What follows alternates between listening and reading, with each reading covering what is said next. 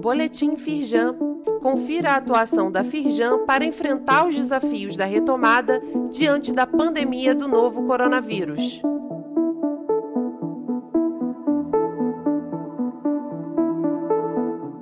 Edição de quinta-feira, 6 de maio. Prazo de entrega da escrituração contábil digital é prorrogado. A Receita Federal prorrogou o prazo para a transmissão da escrituração contábil digital referente ao ano de 2020, que se encerraria em 31 de maio. A medida vale inclusive nos casos de extinção, incorporação, fusão e cisão total ou parcial da pessoa jurídica. Confira a nova data limite para apresentar a escrituração contábil digital. Leia mais no site da Firjan. Firjan na mídia. Reportagem da TV Record mostra que Macaé pode se tornar polo energético no estado do Rio de Janeiro.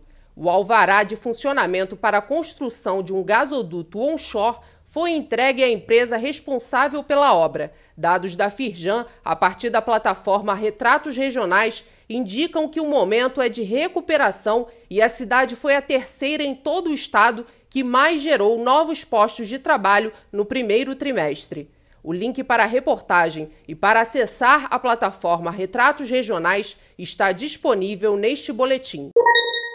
Firjan quer saber sua opinião sobre a Carta da Indústria. Com a pandemia, nossa revista precisou ser adaptada. Há um ano deixou de ser impressa e tem circulado em formato digital. Gostaríamos de saber se o modelo atende às suas necessidades. Por isso, o convidamos a responder a nossa rápida pesquisa e a acessar a última edição da Carta da Indústria com o link disponível neste boletim.